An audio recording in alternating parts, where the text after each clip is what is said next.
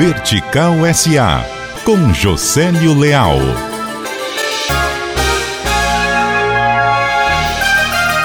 O diretor-geral da TAP no Brasil, Mário Carvalho, disse ao povo que a estratégia para Fortaleza caminha para ser um stopover. Na prática, um produto que vai estimular os turistas que vêm da Europa a ficarem alguns dias em Fortaleza. Mário conversou com o secretário de Turismo do Estado, Ariel do Pinho, e também com Eric Vasconcelos, secretário no município.